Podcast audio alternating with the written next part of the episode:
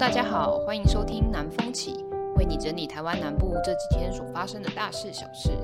我是骑着火鸡南漂下来的滴滴，我是结束北漂好多年的高雄人小七。好，那滴滴最近有什么新奇的南部新闻啊？先讲几个来暖身一下。我一定要先抢先分享一下这个新闻，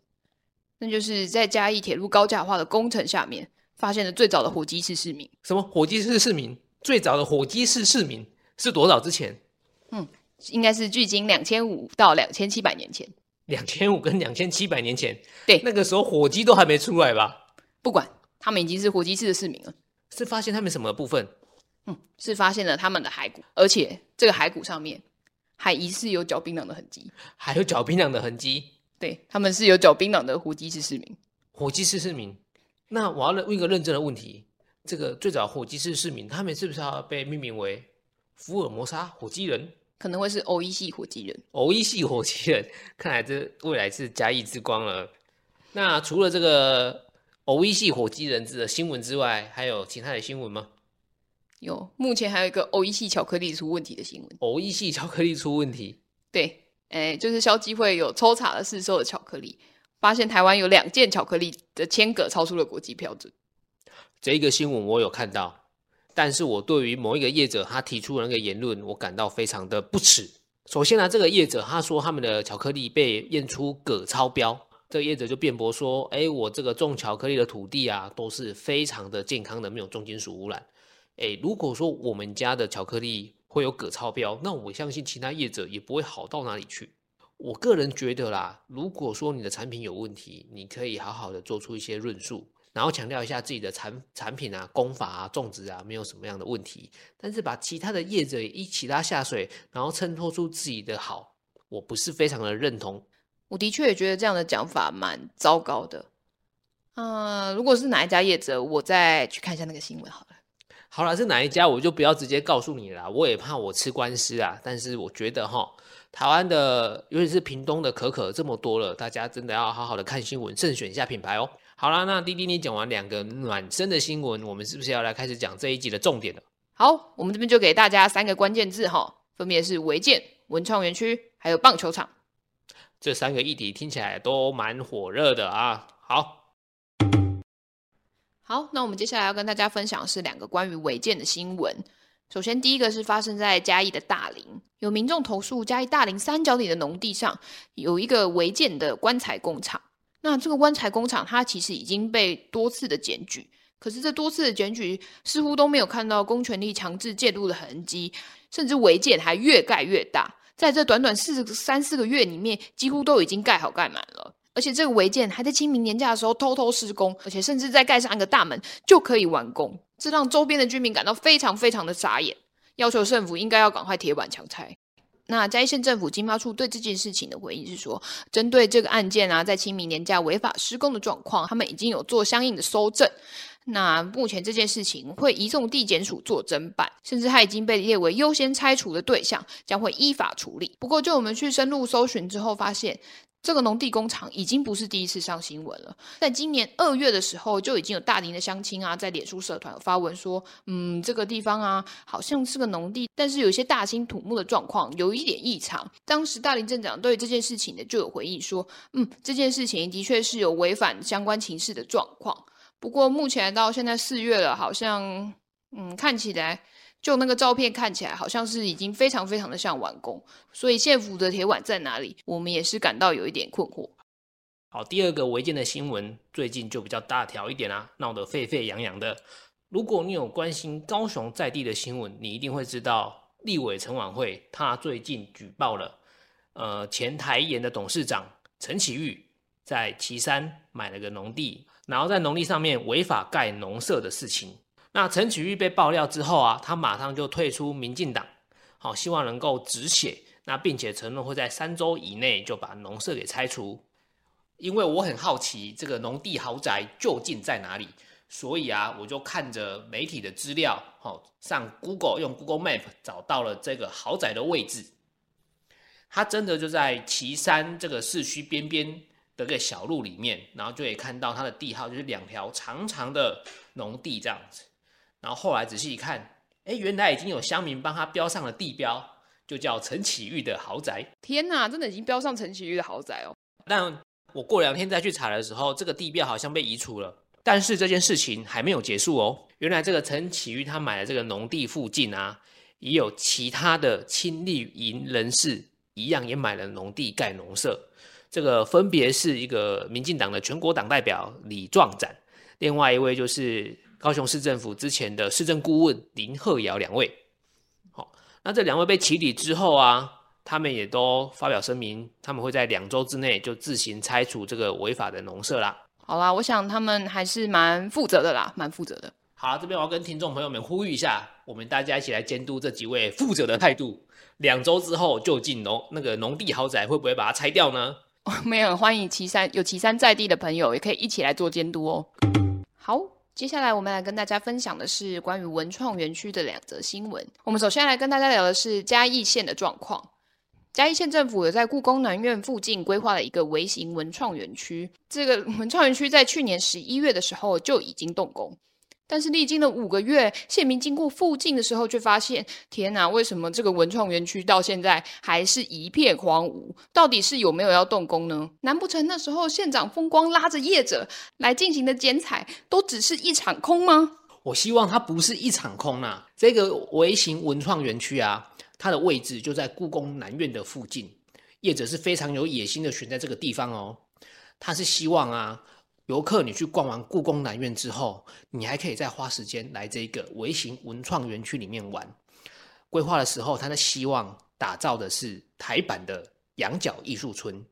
滴滴，你有听过荷兰的羊角村吗？没有。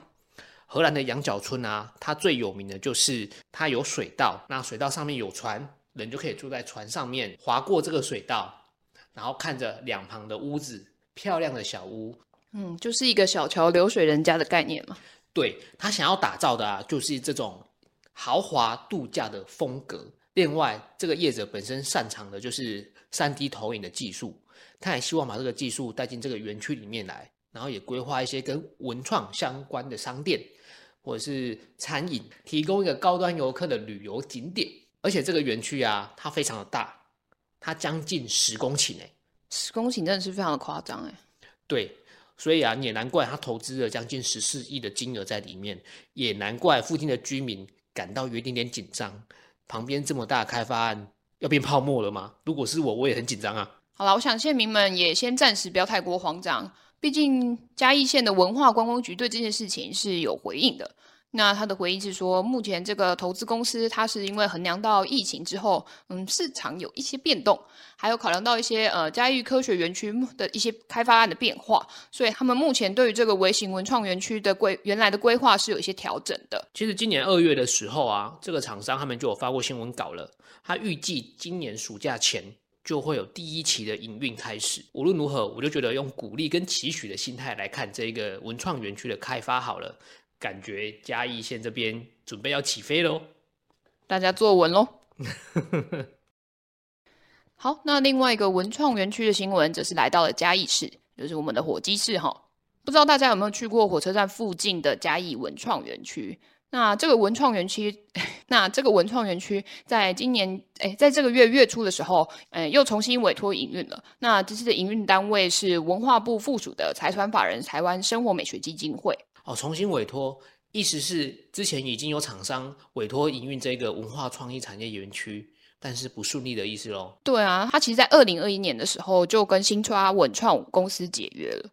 然后在之后，其实加上疫情的关系，他其实陆陆续续都多次流标，那是在最近才又重新找了文化部的团队来进来做营运。意思是说，疫情的这两年之间呢、啊，这个文创园区其实是没有在营运的，是吗？嗯，其实也不是这样子，像呃，最像他其实最近就还办蛮多市集的活动的。虽然说有市集活动啊，但是这个文创园区啊，我之前进去走逛的时候就觉得没有非常的热闹，进驻的商家好像也不多，就很多空间啊都黑黑暗暗的，所以我之前去看啊都不晓得这个文创园区要逛什么诶、欸。其实你提到问题，就跟之前曾经代管过。就曾经代管过这个地方的阿里山世界遗产协会理事长郭姨娘的说法是，呃，是有点类似的。他说，其实现在园区的厂商的状况就是只出不进，而他觉得这个最大的原因啊，就在于这里面的大部分的建物都没有使用执照啊，没有使用执照，这也太夸张了吧？对啊，所以他其实就有提到说，虽然他前面就像我刚刚说的，有很多市集活动，但这市集活动感觉就是很像只有在保温，可是并没有办法彻底的治本。我觉得这样真的很可惜耶。我知道嘉义这两三年啊，它新增的游客越来越多了，而且有一种像台南旅游大爆发的感觉。另外啊，这个文创园区它的地点真的还蛮不错的，火车站出来右转走个五分钟就会到的地方。然后它的正对面也是前两年嘉义辉 嘉义非常火红的市立美术馆的位置，所以我觉得那边的游客不算少，只可惜里面好像没这么好逛，没这么好玩。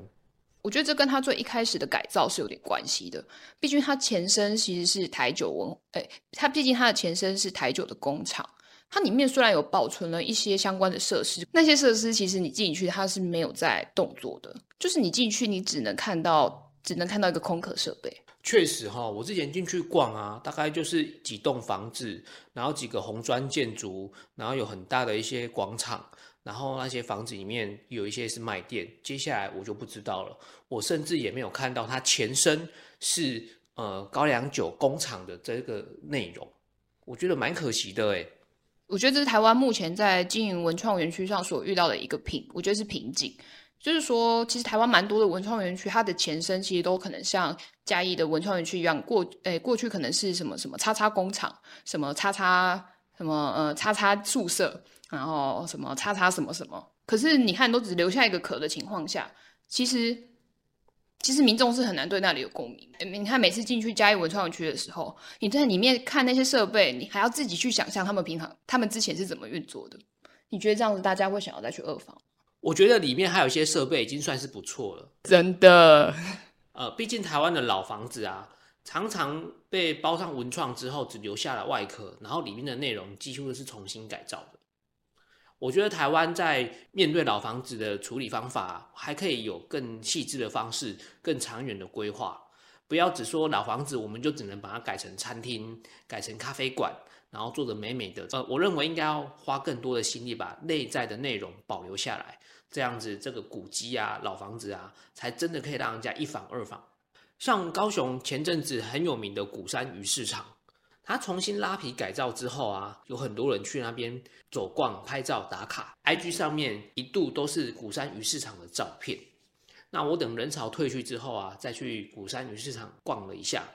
诶，它确实变美了，没错。那里面也多了一些卖当地物产的店家，这个我都觉得没有问题。只是说我看不出这个新场地啊，跟原来在地的鱼市场这个历史上面有没有什么样的连链接起来？它纯粹就是变成了一个新打造的观光景点了。呃，虽然说外面的场景啊，规划了一些让你拍完美照打卡的地方，规划的人他要找到流量的密码，因为大家都喜欢去这种可以把自己拍得美美的地方。这边拍照打卡，人潮就会多，那它的效果可能就会好。可是啊，你去过一次，拍完照打完卡之后，你下次还会再去吗？如果没有里面的内容支撑这个文创地点，那我就觉得这个文创地点就有点太可惜了一点。我觉得这个问题要就，我觉得这个问题可以再回到更源头，就是当我们要保存这些古迹的时候，我们要，我觉得艺，我觉得把它转向艺术是一个方，是一个可能，是一个方向。可是它不会是唯一解。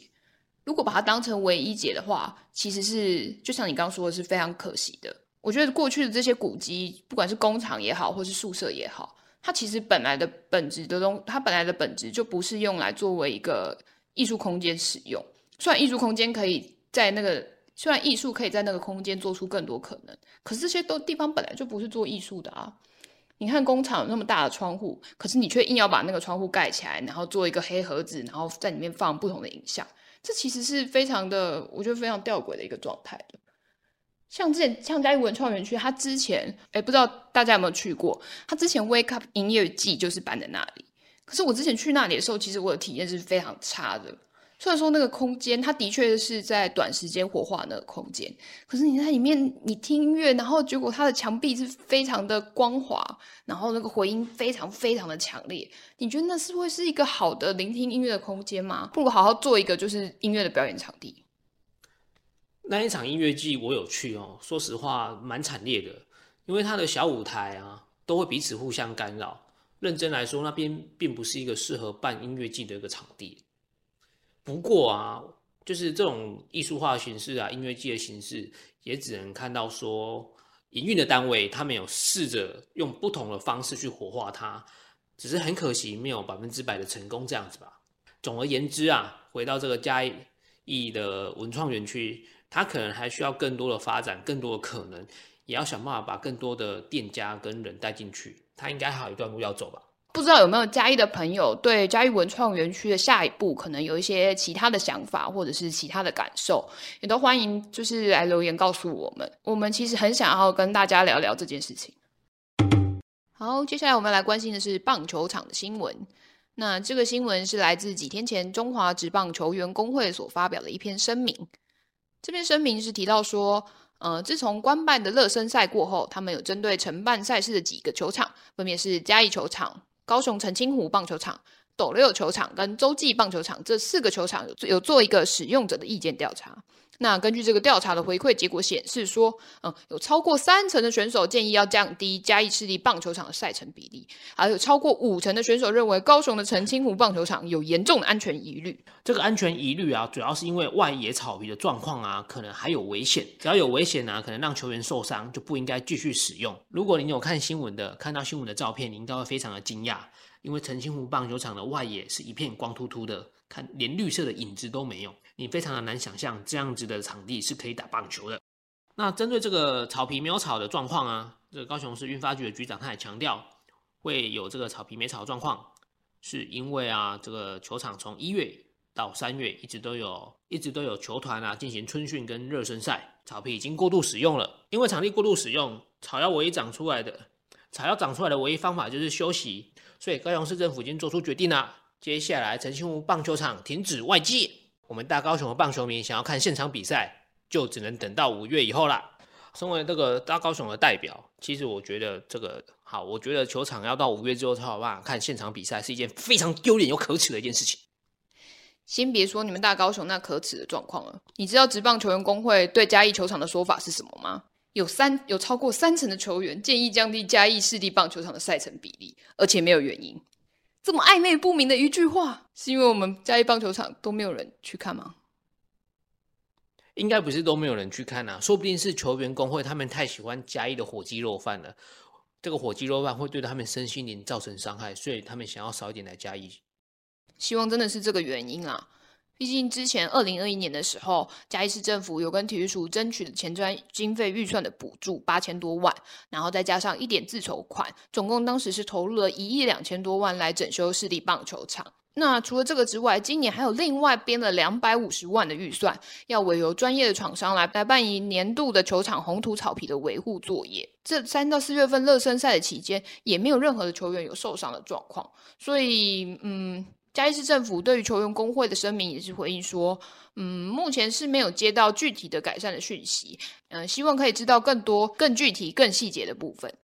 我自己是蛮乐见嘉义市政府这样的状态的，毕竟从卡弄这部电影开始之后，其实嘉义市政府有蛮长的时间都是，我觉得是有点在消费卡弄的状态，就是不断的强调自己是卡弄的原乡，可是可是是没有投入太多的心力在嘉义棒球的环境。下一个棒球场新闻，我们就把地点拉到屏东。现在屏东传出的新闻就是要在高铁站旁边盖一个国际级的棒球场，这个经费高达二十五亿。不过屏东县政府这样的规划，PTT 的乡民没有非常买单。这个棒球板上面啊，有很多的留言回复，哈，都蛮凶悍的。哦，有人像这个第一个推就蛮凶的，哈，他就说屏东要国际级球场干嘛？哦，那我这边看到一个最凶的是。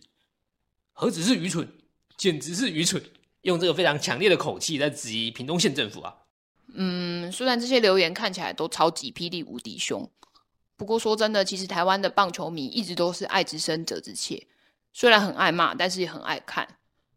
而且其中也不乏一些真的很有道理的建议，像是就有人提到说，这笔钱其实应该要认真的来盖一个春训的基地。因为对于日韩的球队来讲，像台湾这样子冬天温暖的气候，其实是非常吸引人的。而且如果以后他们固定来这边做春训的话，其实对于屏东的观光发展也是有相当的益处，因为还是会有很多的球迷为了追球员春训而四处移动。其实香敏的留言呢、我觉得最值得看的是这一个，他说这个场地最后看起来都会像是个澄清湖二点零，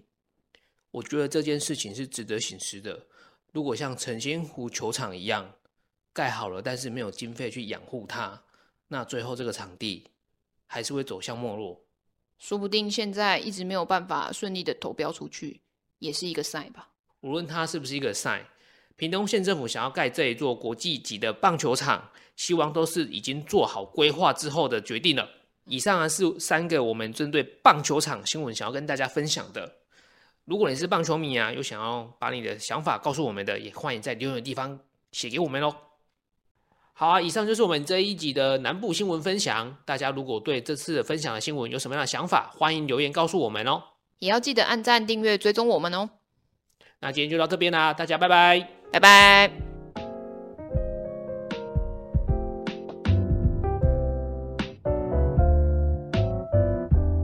说不定。家文创火鸡肉饭。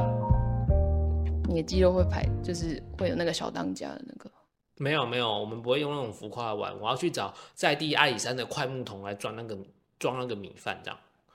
嗯，然后拿后壁的米。你是算艺术里面稍微比较是，就是比较。但我还是卖吃的啊，我还是做餐饮，我还是个没有创意的人。不会，艺术那边的话，就是那个鸡会飞起来之类的。然后你会戴上一个 AR 的眼镜，等一下，你会戴上 VR 的眼镜，然后就会可以看到火鸡在那边走来走去。哦，所以是一个 VR 火鸡肉饭，就是戴上 VR 的眼罩，然后看到手上端着一碗火鸡肉饭，看得到吃不到爬不到的意思。你这样好要求啊，越看越饿，至少不会变太胖嘛。对啊，至少也不是油烟味啊。